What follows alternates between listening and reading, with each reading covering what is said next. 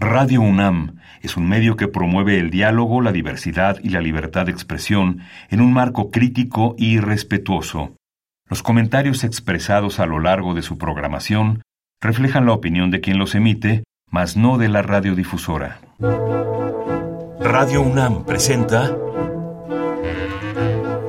Al compás de la letra. Al compás de la letra. Un programa conducido por María Ángeles Comezaña.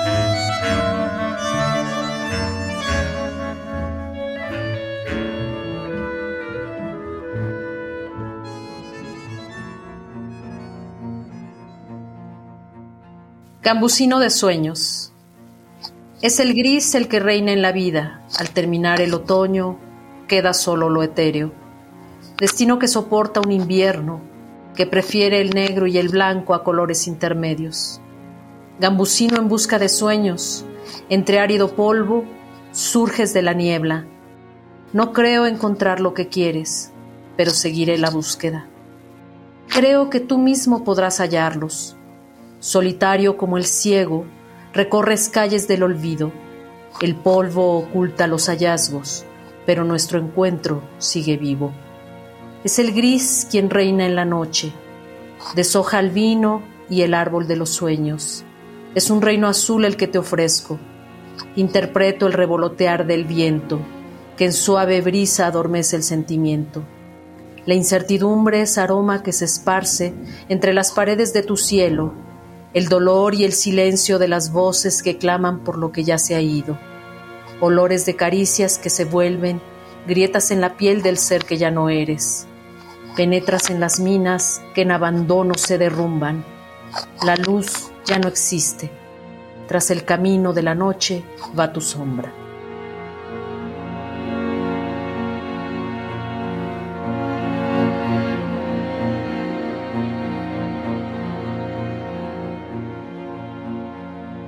Queridos amigos, muy buenas tardes, un jueves más de poesía.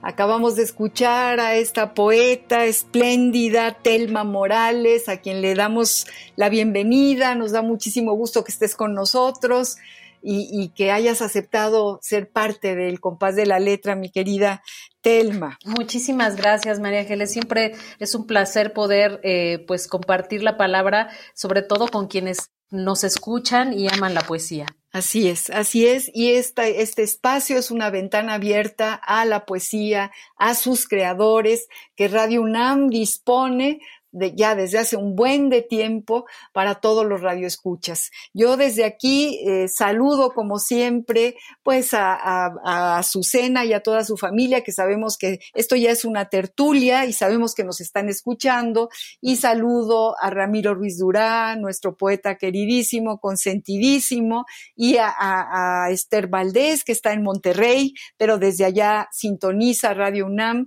y nos escucha a Pablo López que está en Y a todos los que van en el camino y que dan con este, con el 96.1 de FM de Radio UNAM para estar justamente con la poesía y, en esta ocasión contigo, Telma Morales. Nos da muchísimo gusto que nos, nos hayas, eh, en fin, que, te hayamos encontrado y que estemos a punto de escucharte más poesía como esta que nos acabas de, de leer, que, que, que me parece, a mí me, me lleva a, un montón de atmósferas. Y, vamos a seguir platicando y a seguirte escuchando, pero como que nos tienes esa, esa, ese talento, eh, esa virtud de, de meternos en la atmósfera de tus palabras, que eso es muy, muy difícil, recrear atmósferas. Queridos amigos, les voy a leer un pedacito de la gran trayectoria de esta poeta que, eh, que nos acompaña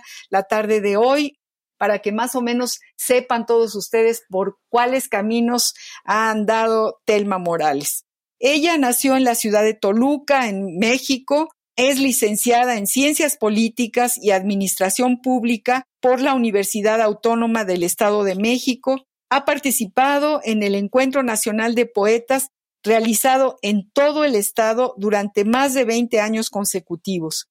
Ha sido tallerista con el maestro Óscar Oliva. Uy, imagínate qué, qué maravilla. Un abrazo al maestro Óscar Oliva. y también ha participado en el taller de poesía Gilberto Owen en Toluca. Ha publicado los libros Viaje por la literatura de un poeta, desde las hojas del diario, Un camino en la pintura mexiquense, Canasta para colación, La independencia y la libertad de los sueños, Bicentenario de poesía mexiquense, Hojas de papel volando, ha participado también en varias antologías de poesía y de narrativa, es promotora cultural y miembro de diversas asociaciones civiles como Casas del Poeta, Grupo de los Doce, Caballero Águila y amigos del Museo de Culturas Populares. Todo esto has hecho, mi querida Telma. Y siempre empezamos preguntando eh, sobre esta chispa o este pulso que aparece de pronto en, la, en nuestras vidas, en, en, diferentes etapas de nuestra vida, que nos, que nos obliga a escribir o que nos permite ponernos frente a una hoja en blanco y escribir. ¿Cuándo te pasó eso? ¿Cuándo empiezas a escribir poesía? Cuéntanos, cuéntanos, mi querida Telma Morales. Pues María Ángeles, es, ha sido de verdad una emoción poder eh, estar aquí con ustedes y platicarles, porque siempre me hacen, cada vez que eh, leen a veces la semblanza, uno dice, o sea, no es de que haya uno hecho tanto, este, quiere uno hacer más, pero a veces, como dicen, el trabajo a veces no nos quita también tiempo de, de, crear, porque pues uno se lo tiene que buscar sobre todo en esos tiempos que tienes o medios tiempos que tienes para poderlo hacer. Pues fíjate que mi historia con las letras inició en la adolescencia, porque antes de eso, aunque leía y me gustaba sobre todo en la poesía, porque te quiero comentar que parece eh, una cosa un poco graciosa. Yo tendría unos cuatro años y recuerdo que en el librero de, de la biblioteca de mi abuelita, yo saqué un libro muy antiguo y me acuerdo que le decía a mi mamá, léeme lo que dice aquí, es un, es un libro de cuentos y mi mamá bien linda me decía, no hija, no es un libro de cuentos, es, es una antología de poesía. Y yo le pedía que me leyera los poemas que venían ahí y parecían, para mí, eran cuentos. Pero eso yo creo que me permitió que a la larga, sobre todo, me acerqué a, también a otros escritores eh, importantes. Me cayó en las manos a los 14 años un libro que se llama Ritos de Iniciación, que es una antología de cuentos para adolescentes de Gustavo Sainz, y ahí venía nombres como José Revueltas, venía eh, José Emilio Pacheco, eh, Antonio Scarmeta, o sea, personajes que a lo mejor uno decía, bueno, este, en ese momento no sabía quiénes eran, pero una cosa me llevó a la otra. Y después, por ejemplo, en el caso de José Emilio, me entero que también escribía poesía y bueno, fue, fue esta forma en cómo me fui involucrando y realmente ya diría yo, no de escribir, sino de publicar. Pues mi primer publicación llegó a los 18 años en una revista eh, que se llama Hojas de Sal, que se editaba aquí en el Estado de México, específicamente en el municipio de Ixtapan de la Sal, y ahí es donde empiezo a publicar. Antes de eso no tenía yo pues ni siquiera la noción eh, sino es hasta que realmente un personaje de las letras del Estado de México que aparece en mi vida, de verdad fue una coincidencia porque nos conocimos en el trabajo, que es el maestro Francisco Javier Estrada, y él es el que me impulsa ya definitivamente a empezar a escribir para periódicos, revistas y todo lo que se pudiera hacer en ese momento, y me empieza a conectar con poetas, eh, pues prácticamente de todo el Estado de México y después de todo el país. Pues fíjate cuántas cosas. Gracias a Francisco Javier Estrada, a quien le mandamos también un abrazo. Te tenemos hoy aquí, Telma. Ah, tuvimos el gusto de tenerlo en uno de nuestros programas que fue verdaderamente sensacional. Nos dio mucha riqueza, nos encantó todo lo que nos dijo y, bueno, muy amablemente nos mandó eh, tus datos y, y, y estamos muy felices por tenerte. Además, hemos tenido la suerte ahora de tener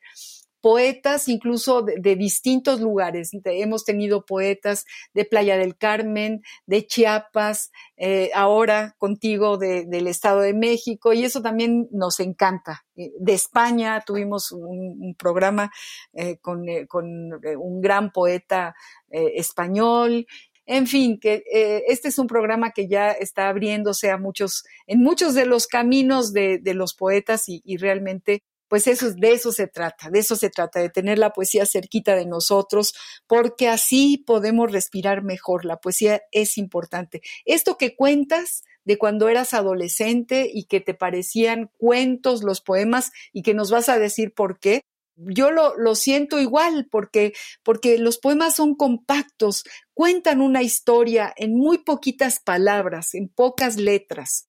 Bueno, aunque hay poemas largos, largos, largos, largos, cada estrofa es una historia y entonces pues nos enriquece muchísimo.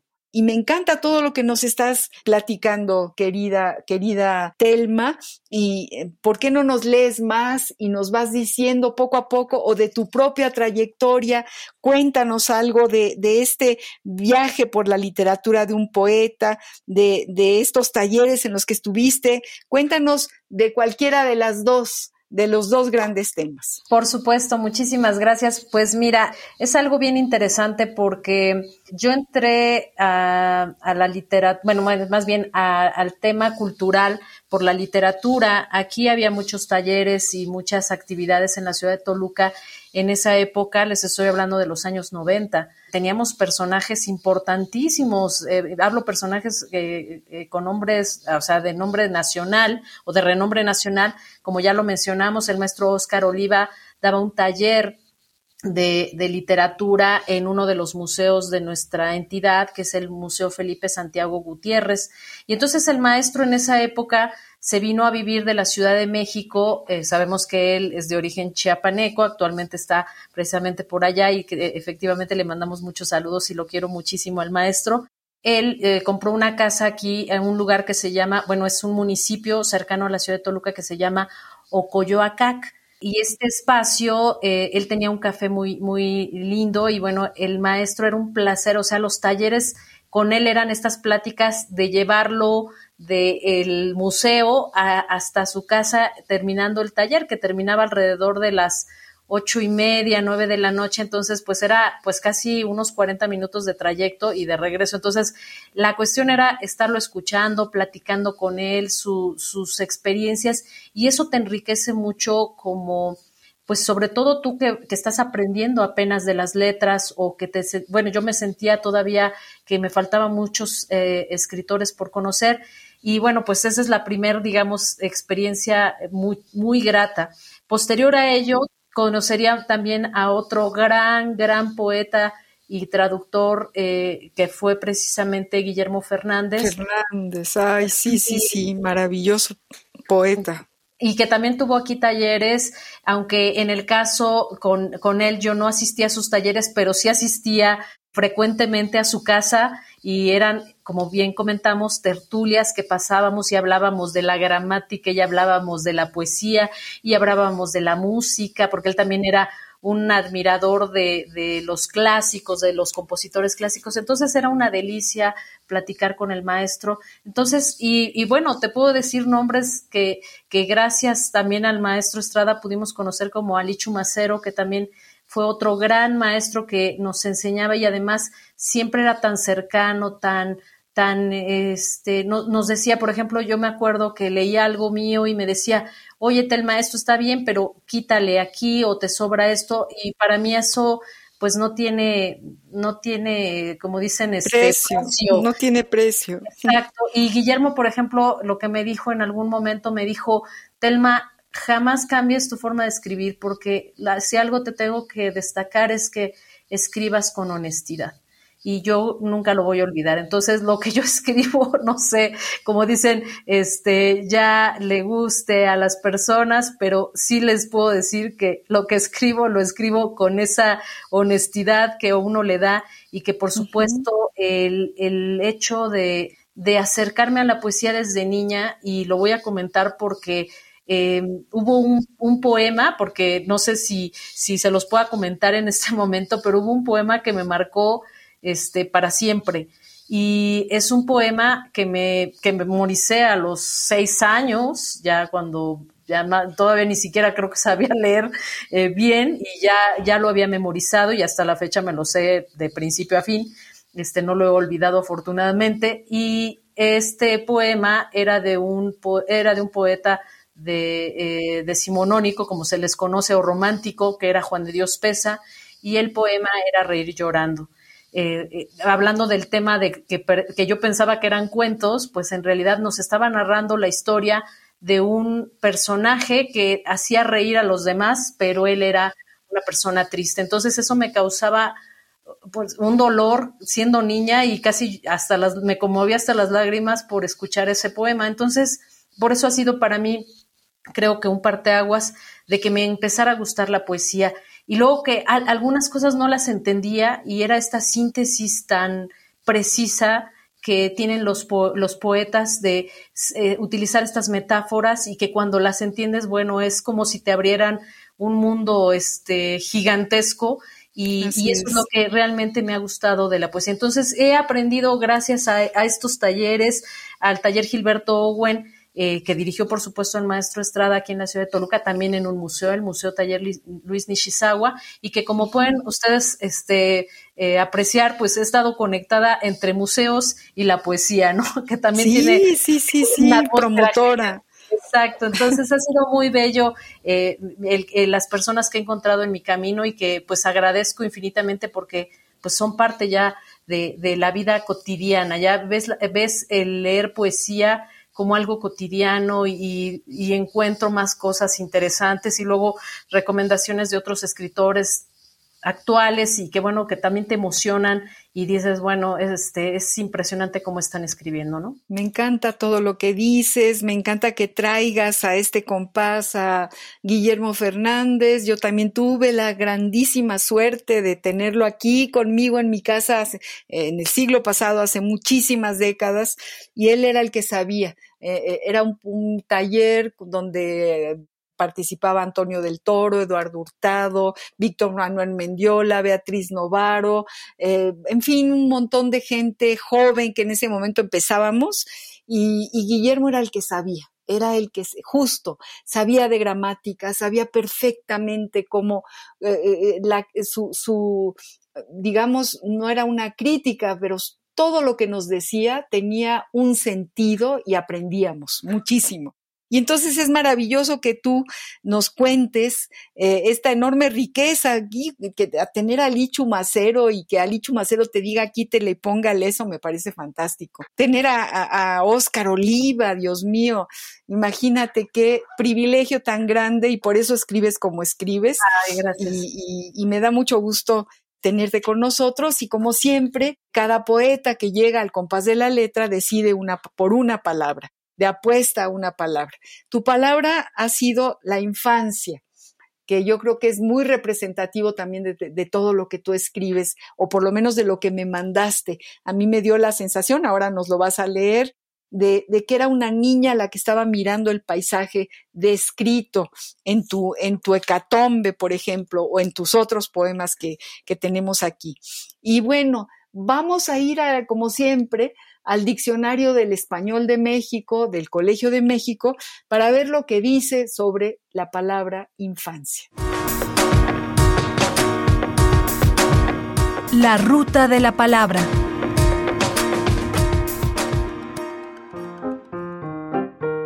Infancia, sustantivo femenino.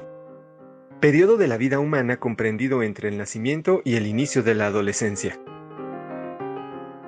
conjunto de las personas de esa edad, la infancia mexicana. Primer estado de algo después de su nacimiento o creación. La infancia del mundo, la infancia de la humanidad. Diccionario del Español de México de El Colegio de México. La ruta de la palabra. Bueno, pues ha sido como una, una muy pequeña síntesis que nos ha dado el diccionario del Colegio de México. ¿Por qué seleccionas esta palabra? ¿Por qué eliges la infancia? ¿Qué, te, qué representa en tu poesía, en tu vida, en tu trayectoria? Telma, querida. Gracias, María Ángeles. Pues para mí fue una etapa, yo diría, extraordinaria. Yo creo que muchos eh, lo, bueno, lo habrán vivido de diferente manera. Yo en lo personal me emociono siempre de hablar de mi infancia porque pues fue muy feliz, o sea, tuve, todavía estábamos en aquella época en la que los niños podían salir. Eh, aquí en Toluca se conocen, por ejemplo, barrios o colonias. En mi caso, yo, yo nací en un barrio eh, muy céntrico, muy cercano al centro, al, primer cuadro del centro de la ciudad de Toluca, y es el barrio de Santa Clara en este barrio, pues eh, había muchos jardines alrededor. El más antiguo es el Jardín Zaragoza o Plaza del Alba, como se le conocía en el siglo XIX. Y bueno, pues para mí era un placer ir a jugar con mis hermanos a los jardines. No teníamos los peligros que existen ahora. Así es que la diferencia entre muchos niños jugando en los jardines era increíble, ¿no? Los jardines siempre estaban llenos de niños y ver esa alegría, esas sonrisas, yo me acuerdo reírme de todo, por fortuna tuve un hermano eh, que me, al que le llevo solo un año de diferencia, entonces, bueno, todo el tiempo era jugar, todo el tiempo era divertirnos, este, éramos, yo diría, entre comillas, éramos libres, ¿no? No había esto de que eh, no puedes salir, obviamente teníamos un horario para salir al, jardín, todos esos recuerdos pues se me agolpan seguramente y, cuando empiezo a escribir y a publicar encuentro que eh, hago mucha referencia al tema de la niñez en varios de los escritos y ahora que me decían que tenía que seleccionar una palabra, pues recordé esto y empecé a revisar cuáles eran. Y pues sí, hay una constante en varios de los textos que he escrito donde se hace referencia a la niñez y por eso es que elegí seguramente esto, pero también hay un tema detrás que yo digo que no sé si fue inconscientemente, también analizando posteriormente, hablando del poema que me marcó en la infancia, que fue Reír llorando de Juan de Dios Pesa, resulta que ya estudiando la obra de Juan de Dios, me encuentro que fue el poeta que le cantó a la infancia. Así está considerado. Eh, recordemos maravillosos poemas como Fusiles y Muñecas, que está dedicado a sus tres hijos. Entonces, esto creo que también, a lo mejor fue inconscientemente de que lo marcara, pero también por ahí algún escritor famoso también decía que alguien que lleva su infancia permanentemente es una persona más feliz y pues yo creo que a este mundo siempre venimos en busca de, eso, ¿no? De que lo encontremos o no ya es otra cosa, pero siempre estás buscando la felicidad de, de cualquier forma, ¿no? Entonces creo que por ahí viene el tema de la infancia. Por ahí viene el tema de la infancia y me encanta todo lo que estás diciendo y qué bueno que tu infancia fue así de alegre y feliz y que todo ese paisaje del que nos hablas forme parte de una etapa de tu vida eh, luminosa y espléndida con tu hermano, ahí te, imaginamos, pero también en, en los poemas que, que me mandaste, encuentro a una niña que mira la realidad, ¿no? Lo que le, lo que le rodea y que, y que está atenta y, y a veces esa realidad no es, no es tan, no es tan, tan luminosa en términos de, o sea, es dolorosa. De pronto encuentro en tu poesía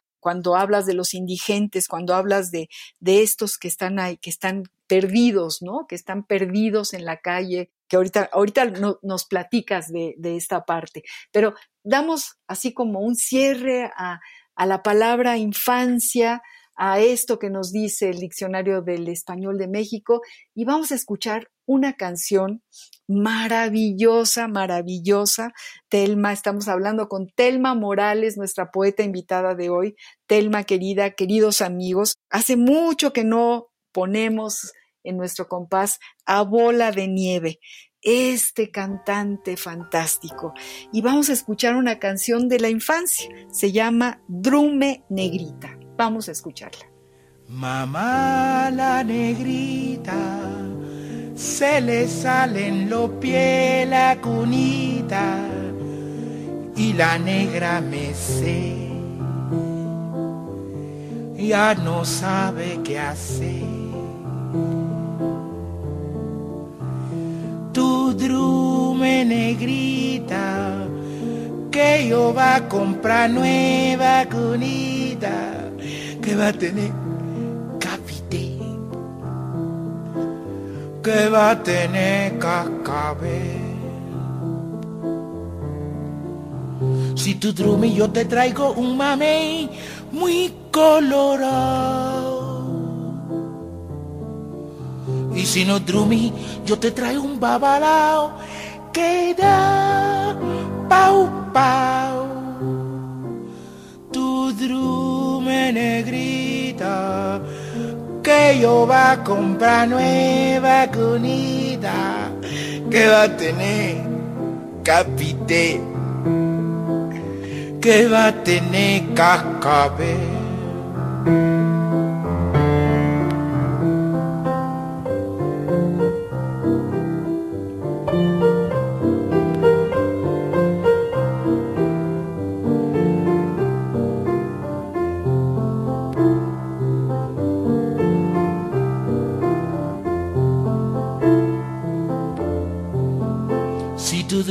Te traigo un mamey muy colorado.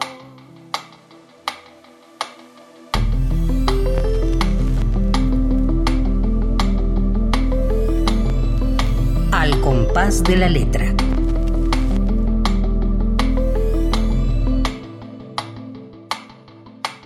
Mi papá, como era eh, su, digamos, su consentida, pues no, siempre pasa, ¿no? Que los eh, hijos varones siempre son consentidos de la mamá y las mujeres somos las consentidas del papá. Entonces mi papá, mi papá siempre me, me, decía de cariño mi negrita o mi negra, porque bueno, soy eh, de cabello negro, eh, morena y pues mi hermano, mi hermanito, el que, el que es un año menor que yo, era el güerito. Entonces, bueno, me traía de bajada con el tema de, de todo, por ejemplo, eh, ahorita estuvimos escuchando la de... Drume negrita de bola de nieve. Y pues a todo lo que te hacía referencia a eso de negrita y todo esto, como negrita cucurumbé también de, de Gabilondo Soler, pues era, era, era para que mi hermano o mi otro hermano mayor me molestaran pero pues eh, ahora recuerdo a mi papá con todo el cariño que me lo decía, entonces yo siempre les decía, a mi papá sí dejo que me diga negrita y a ustedes no, porque mi papá me lo decía de cariño y ellos por molestar, ¿no? Entonces,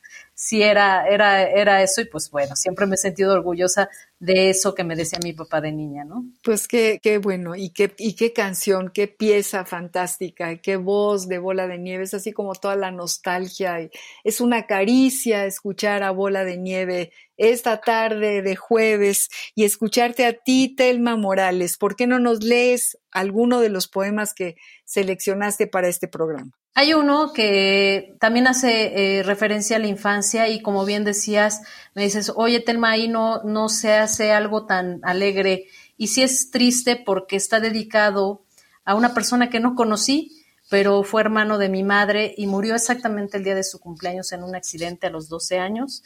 Y pues cuando me lo platicaba mi abuela al borde de las lágrimas, pues me dejó tan impactada que años después escribí este poema.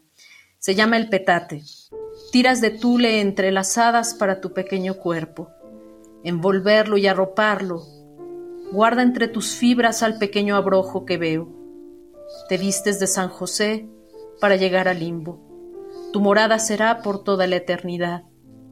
Hojas de sal forman la tumba gélida. El olor del copal te calienta. Tu alma es exclusión temporal del cuerpo. Tu alma se une a las estrellas del cielo nocturno. La muerte silencio, ritos funerarios, restos entre joyas y ofrendas, calaveras y huesos cruzados. Tu muerte, siempre al filo de la obsidiana. Pensar en el paraíso donde las almas no mueren, donde no envejecen. Ah, qué bonito. Sí, este es, de verdad me conmueve mucho, siempre que lo leo me conmueve porque, aunque no conocía a mi tío, a mi tío Gustavo que murió a los 12 años, el día de su cumpleaños, por eso yo creo que es lo que más me impacta, es como si hubiera cerrado un ciclo. Pero para mi abuela nunca creció ese niño y, e incluso mi abuela murió casi a los 100 años y, y me decía a los 97, es que lo, ya lo, lo había transformado casi en un ángel, ¿no? Eh, y bueno, pues este fue, fue un accidente muy desafortunado en el que él perdió la vida, pero, pero bueno, pues de alguna manera también es como un homenaje a mi abuela, que fue una mamá maravillosa, tuvo siete hijos y bueno, lamentablemente perdió a dos siendo niños, ¿no? No, bueno, es un poema lleno de ternuras, me pone la piel chinita, ¿no? El petate, qué cosa tan maravillosa, te lo imaginas. Esto que te digo es muy real, que tienes la, la, enorme virtud de llevarnos a tus, a tus atmósferas, ¿no? De, de, de, de hacernos sentir justo ahí, de, darnos claves, por el petate es una clave, ¿no? Las palabras son como, estos picaportes que te van abriendo eh, sensaciones y universos distintos. Qué bello poema, eh, Telma Morales. Telma Morales, poeta del Estado de México, que está ahora hoy con nosotros. Nos gusta que nos platiques también de tus otros libros. Cuéntanos, por ejemplo, del viaje por la literatura de un poeta. ¿A qué poeta te refieres o, o por qué este título de uno de tus libros? María Ángeles, como me crié en casa de mis abuelos paternos, lo fundamental para ellos era, y siempre me lo decía mi abuelita, el valor más preciado que debe de tener una persona es la gratitud. A alguien al que yo le debo mucho porque si no, tal vez eh, hubo una, una, época eh, cuando yo era muy joven que dudé en seguir escribiendo porque pues nos faltan las críticas y obviamente este pues te sientes incluso inseguro de decir sigo publicando o no sigo publicando y el que apareciera en mi vida el maestro Estrada fue para mí eh, también un parteaguas porque él me dijo no que nadie te diga si debes de escribir o no debes de escribir tú escribe y como decía Guillermo Fernández, este, quieres ser escritor, ponte a leer, ponte a escribir y hazlo, ¿no? Entonces, este, él fue el que me impulsó. Entonces, aquí tenemos una asociación civil que es el Centro Toluqueño de Escritores y cada vez para, para que formes parte del Centro Toluqueño se eh, lanza una convocatoria para que formes parte o seas becario y, el, el que seas becario es que te publican el libro, eh, si ganas, obviamente, eh, el que, o sea, en el concurso ganas y pues se, publica tu libro. Entonces yo escribí a, forma de agradecimiento y de gratitud, hice toda una investigación de los muchísimos libros que ya había escrito el maestro Estrada en esa época, porque estoy hablando del 2004. Este, o sea, ya pasaron muchísimos años. Hice una investigación titánica de libros, revistas, entrevisté a algunas personas que habían leído, lo habían presentado, y gente así como Alichu Macero, como Guillermo Fernández, eh, eh, como, bueno, tantos, eh, Otto Raúl González, todos ellos, Carmen Rosensbey, que también es toluqueña, también ella escribió sobre él, Telmanaba, bueno, puedo decir muchos nombres. Y entonces armo esta, este ensayo, porque es un ensayo y lo divido así, ¿no? Cómo analizó todo, toda su escritura hasta ese momento y cómo creaba él. También hago, un análisis.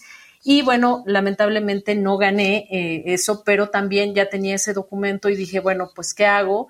Y por fortuna eh, puedo decir nombres de editoriales porque es un editorial nacional eh, tuve la fortuna de conocer al dueño de este editorial nacional y dijo, publiquémoslo, Telma, me parece extraordinario que hagamos este recuento y bueno, pues hoy es un libro que ya, ya está agotado, pero con mucho gusto, María Ángeles, les daré llegar. ¡Qué maravilla! Pero este, siempre es un gusto tener este libro porque la portada, quiero decirlo, y ahora que nos hemos estado acordando de Guillermo Fernández, la portada es un cuadro que era de su propiedad y de un otro gran amigo chiapaneco, que era Gonzalo Utrilla, que también vino, pintor, que vino a residir aquí a la ciudad de Toluca, y él me prestó este cuadro para hacer la primer portada de mi primer libro. Prácticamente libro como tal, ese es el primero. Fíjate, y bueno, cuántas cosas, cuántas cosas tienes ahí en tu trayectoria, Telma, querida, eh, también me emociona que eh, lo que nos cuentas de los talleres en el, en el, en el Museo de, de ese museo fantástico lleno de cristales y de paisajes, los paisajes de Nichizawa. También eso me, me nos, nos llevas pues a, a, toda esa riqueza del Estado de México y de Toluca, eh, que, es, que es realmente un lugar de cultura muy importante. No, bueno, se, se considera uno el, la segunda ciudad con más museos después de la Ciudad de México, aunque por ahí ya no se está haciendo la competencia Puebla, pero este realmente son muchísimos los museos y como bien comentas, el Museo Taller Nishizawa, pues ahí teníamos el taller Gilberto Owen. No sé si sepas que Gilberto Owen fue subdirector de la Biblioteca Pública Central Estatal aquí en la ciudad de Toluca y Gilberto Owen pertenece a los contemporáneos, que gracias a, Lichu Macero pudimos otra vez acercarnos a los contemporáneos como Javier Villaurrutia, eh, como eh, Gilberto Owen, como Jorge Cuesta y cuantos más que, podría mencionar. Y la verdad es que a mí me emociona porque de verdad no sé si, si los ponen en tu camino o son coincidencias. Eh, tengo la fortuna también de haber conocido a Arturo González Cosillo, uno de los eh, que forma parte del grupo conocido como los poeticistas. También el maestro me daba unas cátedras y talleres también de corregirme algunos textos y entonces, pues, ¿cómo no vamos a tener el agradecimiento? de lo que uno escribe gracias también a que ellos nos impulsan porque también fueron grandes maestros y que fueron tan dadivosos que compartían sus conocimientos con, pues, con la gente que se les acercaba, ¿no? ¿Qué nos vas a leer, mi querida Telma? Les voy a leer Sepia. Sepia es el color de la tristeza, del tiempo oído que recuerda el misticismo. Es el color de mi niñez, páginas de historietas que aparecen en tonos de tierra clara, arena húmeda Eres polvo de adictivo color que me posee. La nostalgia te concibe, te llenas de vida. Tarde de adobe de las casas aledañas que huelen a sepia. La iglesia se viste con el bronce, mientras sus campanas cantan, se peinan y acicalan. Es tu vida otoño, que el cielo te cubre de campos de trigo y hojas amarillas. Sombrero campesino que te vuelas, entre recuerdos de una tarde llena de penumbras erosionada piedra que miró pasar el tiempo. Es mi bolígrafo que tiñe de sepia el encanto y entre las hojas del cuaderno. Ay, qué belleza, qué bello poema, qué bello poema, lleno de ternura, con una sencillez, además que qué maravilla tener el don de la sencillez, de ir poniendo eh, pocas palabras, no hacen falta más, eh, están las que tienen que estar en tu poema y entonces dibujas un espacio, dibujas un color que, tiene además olor, huele a sepia, nos dices, cantan las campanas. También dices que el sepia es el color de la tristeza y el color de tu niñez en este poema.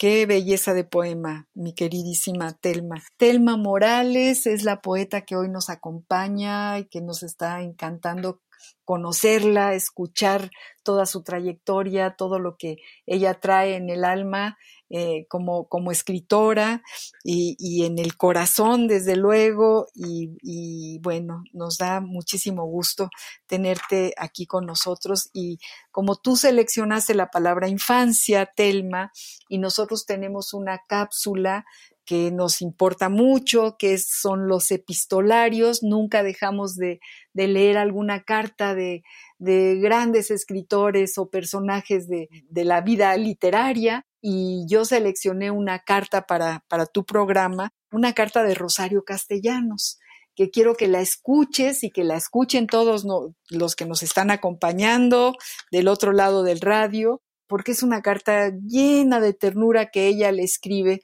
a su gran amor, Ricardo Guerra. Vamos a escuchar esta carta y vamos a hablar de las, de las cartas, de los epistolarios como fuentes literarias y de tus propias cartas, mi querida Telma. Epistolario. Domicilio conocido. Domicilio conocido. Carta de Rosario Castellanos a Ricardo Guerra. Nápoles, 20 de agosto de 1951.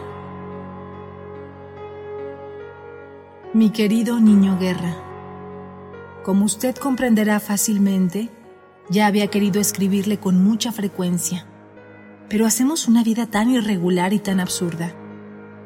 Tenemos tan poco dinero y tiempo. Estoy tan absolutamente convencida de que un manuscrito sería intangible y una tarjeta postal carísima que no me he puesto en comunicación con usted hasta ahora.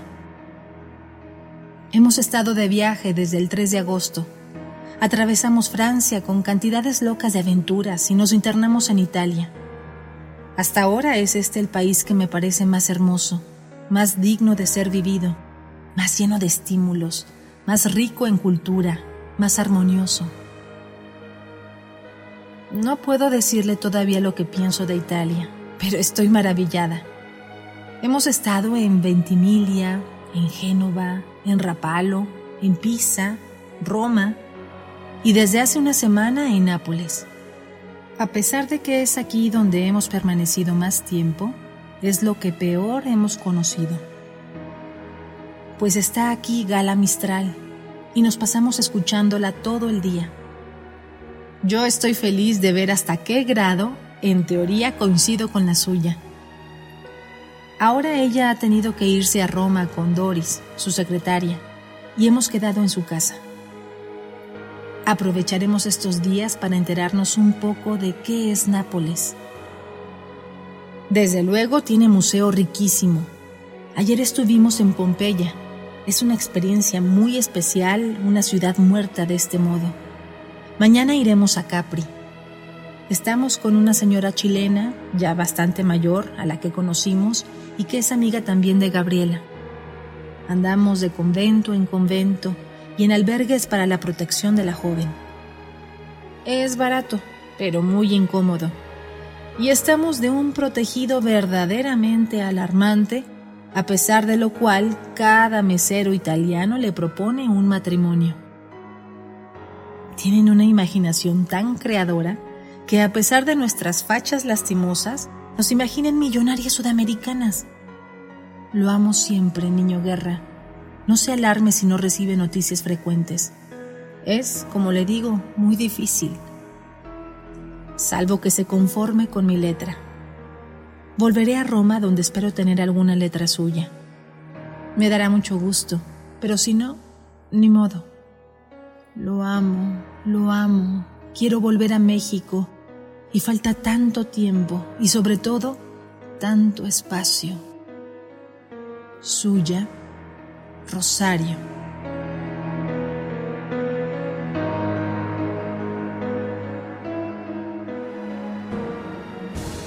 ¿Cómo ves esta carta de Rosario Castellanos?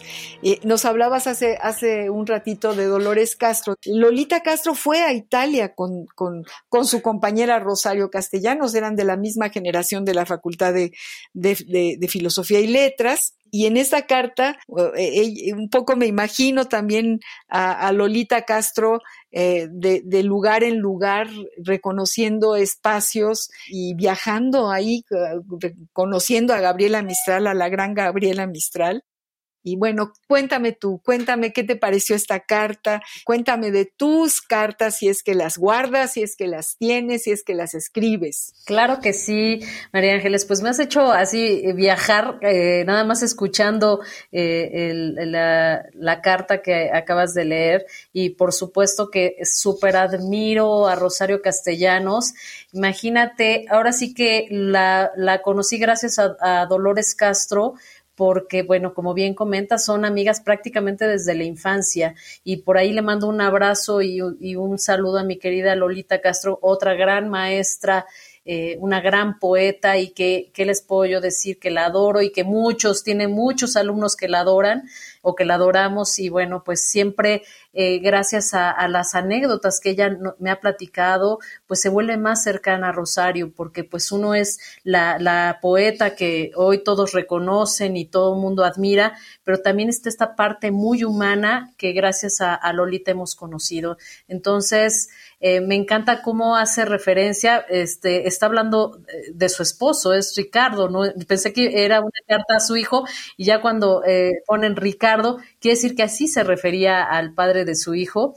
Y, me llama niño guerra. el niño guerra, porque además quién sabe si, si, habrá sido un niño verdaderamente guerroso, pero este, pero me, me encanta cómo incluso le habla de usted y eso también me llamó mucho la atención porque eh, eh, eso también habla de una especie de respeto que le, que le confiere, pero a la vez como hablarle de niño, como si fuera un niño. Entonces me encanta y sí, por supuesto, yo soy una enamorada de las cartas escritas de puño y letra. Yo escribí un artículo sobre la letra, la letra impresa, por, la letra más bien manuscrita, no sé, bueno, eh, dentro de lo que viste, por ahí hablábamos de un libro que se llama Desde las hojas del diario. Más de 15 años escribí para el diario de Toluca, de Toluca por eso se llama Desde las hojas del diario.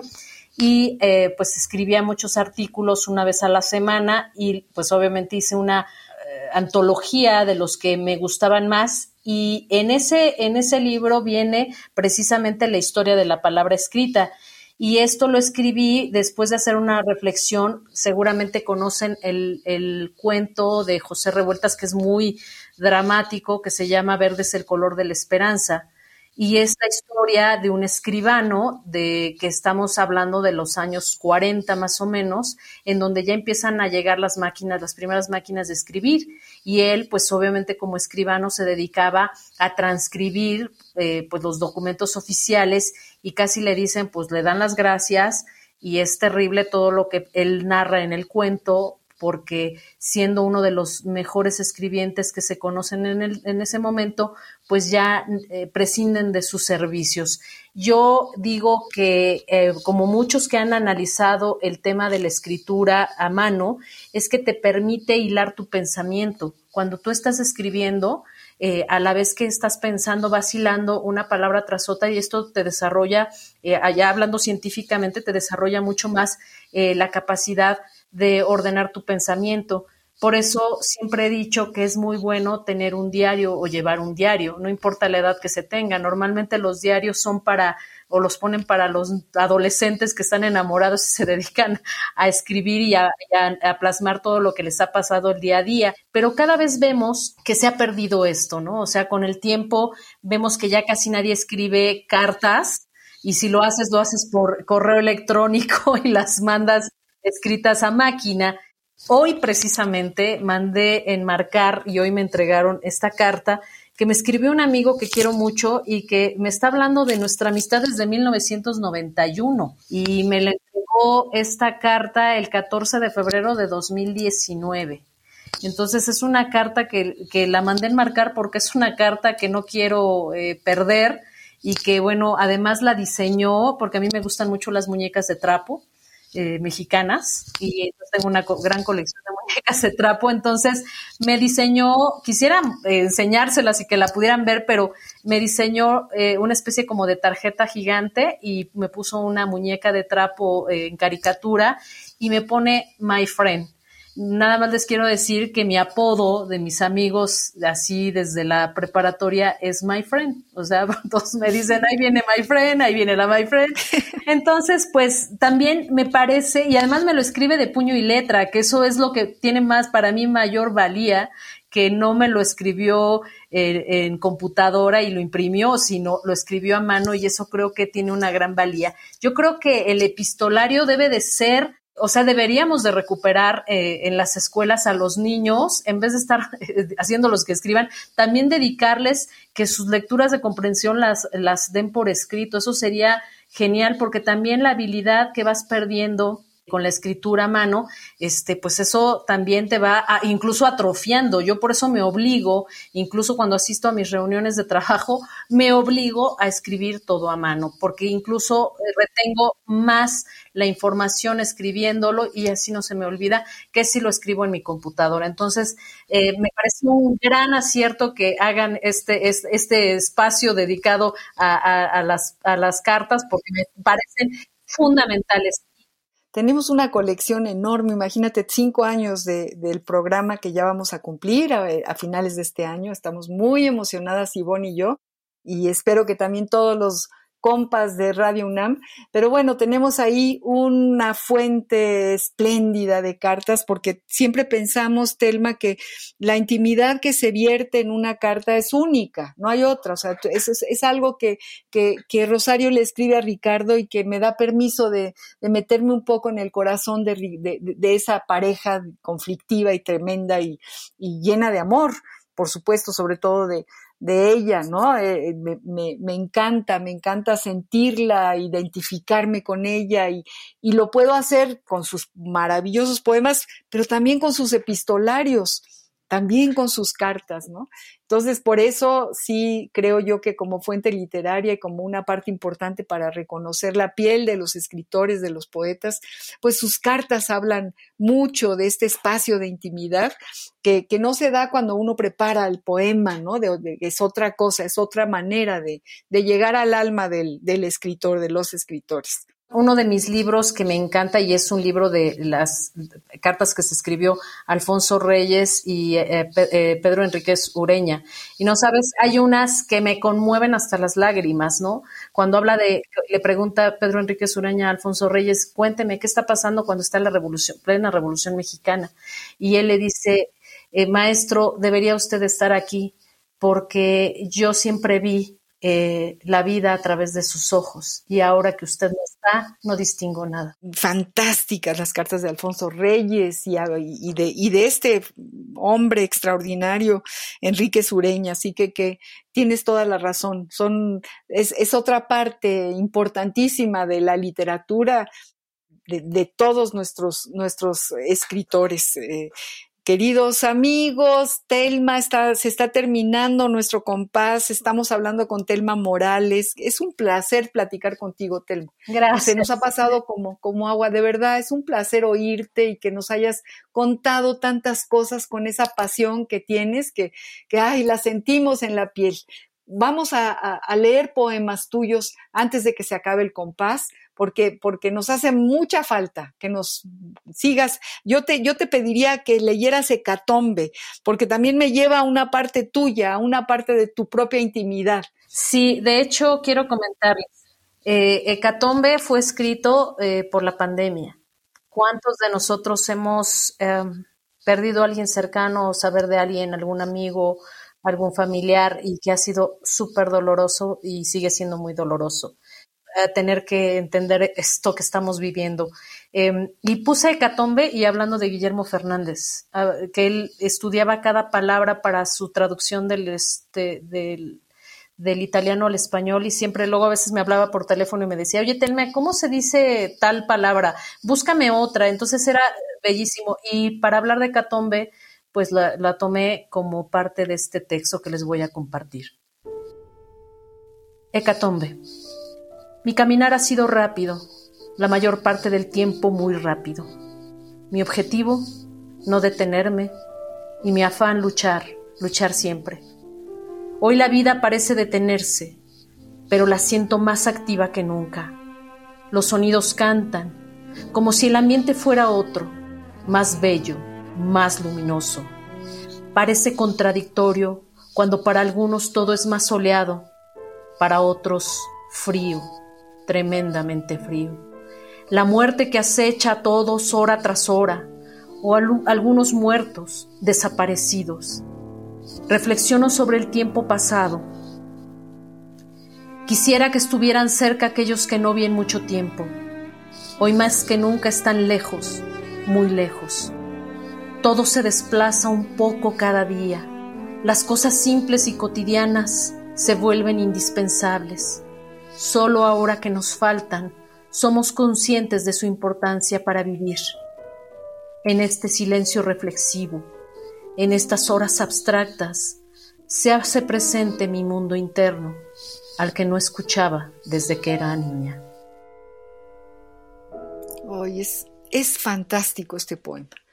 Y qué bueno que lo escribes, qué bueno que lo escribiste, porque cada uno de nosotros, eh, aprendiendo de esta parte de la existencia que se nos plantea, de esta orilla a la que llegamos sin saber por qué, sin entender. Y, fíjate cómo la poesía nos va dando un lugar, nos va como dando respuesta a, todo lo que sentimos.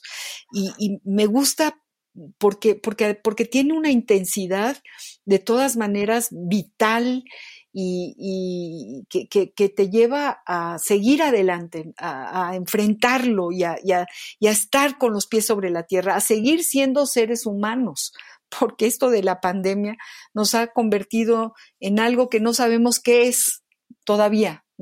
Y, y la poesía lo va como discerniendo, ¿no? Mi caminar ha sido rápido, la mayor parte del tiempo muy rápido, mi objetivo no detenerme y mi afán luchar, luchar siempre.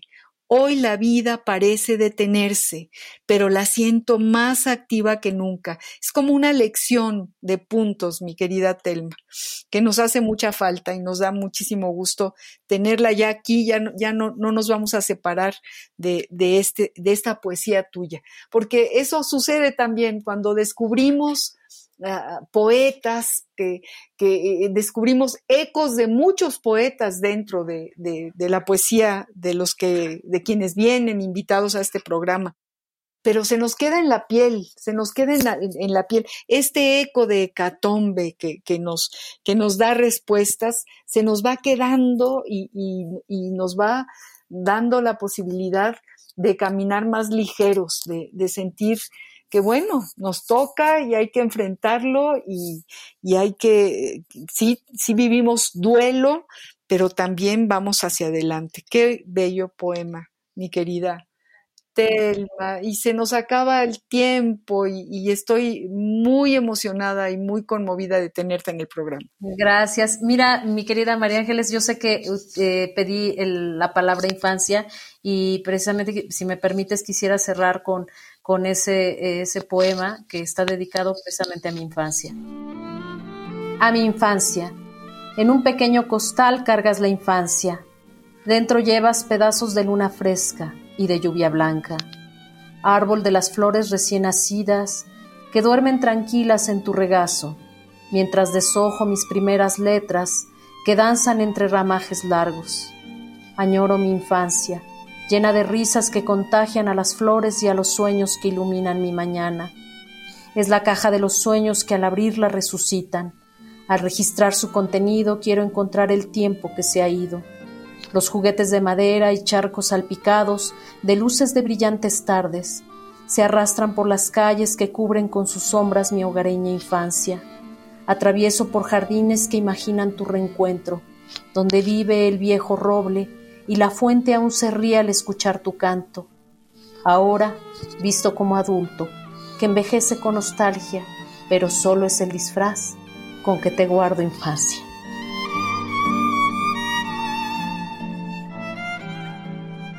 Ay, qué bello, qué bello poema y qué maravilla que, que leas un poema sobre tu infancia, la palabra que seleccionaste en este compás, Muchas gracias, Telma, Telma Morales. Qué bien conocerte, tenerte cerca. Eres nuestra amiga, nuestra hermana poeta. Te agradezco mucho, mucho que hayas estado con nosotros. No, al contrario, les agradezco la invitación y pues también ha sido para mí un placer compartir con ustedes mi palabra. Muchas gracias y, y muchas gracias a Francisco Javier que nos dio tu, tus datos y que nos dio la posibilidad de contactar contigo y que estuvieras con nosotros. Y queridos amigos, querida Telma, terminamos el programa de hoy. Eh, nos quedamos ahí con muchas ganas de seguir leyendo la poesía de Telma Morales. Y bueno, yo le agradezco muchísimo a ella que haya estado en el programa, le agradezco a nuestra productora Ivonne Gallardo, le agradezco a todos los que nos han escuchado. Yo soy María Ángeles Comezaña y los espero para el próximo jueves al compás de la letra. Radio UNAM presentó Al compás de la letra. Al compás de la letra. Un programa conducido por María Ángeles Comezaña.